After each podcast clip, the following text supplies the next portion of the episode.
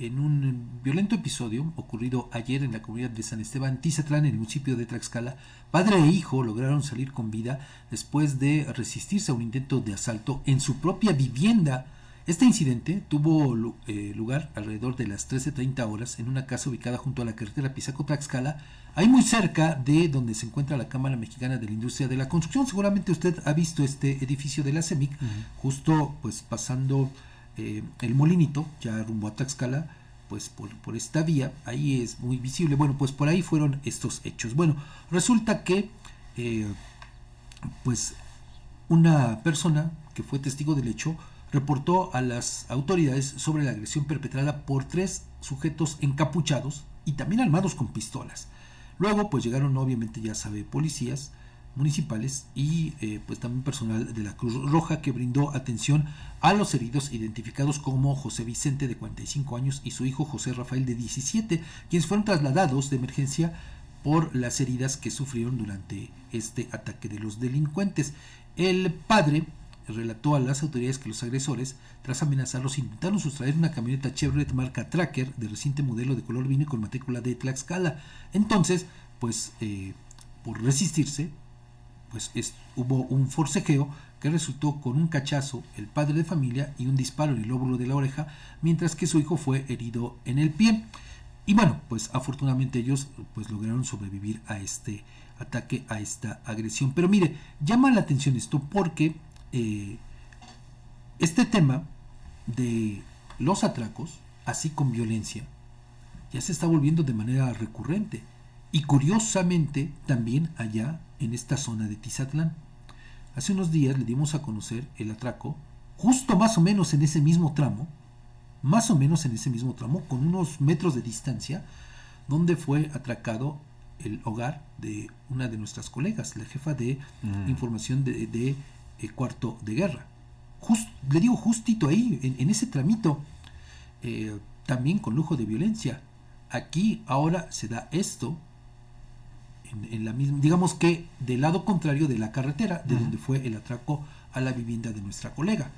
Algo le digo que está llamando muchísimo la atención. Pero, pues mire, en, en medio de, todo esto, pues lo que a mí en lo personal me llama la atención es que, eh, pues, se presumiera por parte del ayuntamiento capitalino que ahora encabeza la morenista Maribel Pérez Arenas, que se han intensificado las labores de vigilancia y seguridad en todo el municipio. Hace unos días, el jueves de la semana pasada, para ser más concretos, el ayuntamiento capitalino emitió un boletín en el que presume que la percepción de inseguridad, de acuerdo con la encuesta nacional en la materia realizada por el INEGI, pues arrojó un resultado referente a que en la ciudad de Tlaxcala, que no es en el municipio, sino, bueno, en la ciudad capital, que es la que consideran precisamente estos ejercicios del INEGI. Bueno, ahí dice este comunicado. los datos revelan que la percepción de inseguridad en el municipio disminuyó notablemente alcanzando 43.3% en dicho trimestre. Se refieren al último trimestre del, del año que sí bajó de manera importante.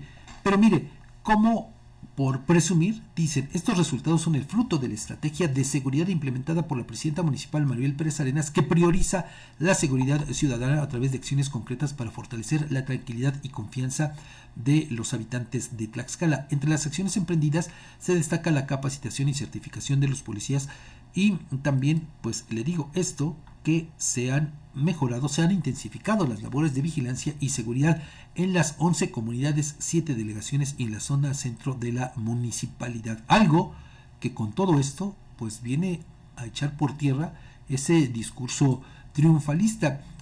Le digo, yo no, yo no entiendo de verdad por qué es que pues insisten en presumir esto como un gran logro cuando la realidad pues les pega de frente, les pega de frente y muestra precisamente una situación distinta a la que las autoridades pues presumen. Ya lo hemos visto en muchos otros casos. Usted dígame si con estos dos atracos, solamente los que le estoy diciendo, eh, realmente la ciudadanía puede considerarse segura. Sobre todo, le digo, equivocan, nos tratan de vender una información que no es, porque, insisto en esta parte, los datos que incluye esta encuesta nacional de seguridad solo abarcan ciudades, no municipios y mucho menos estados de la República. Entonces, todo esto que dicen, pues no es más que una vil mentira.